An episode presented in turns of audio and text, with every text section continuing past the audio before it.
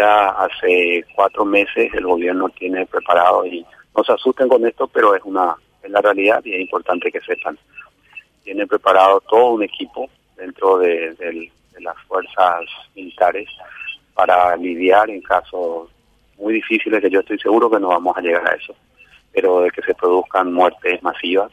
entonces para lidiar con los cadáveres y ya hace cuatro meses se tiene eso entrenado incluso psicológicamente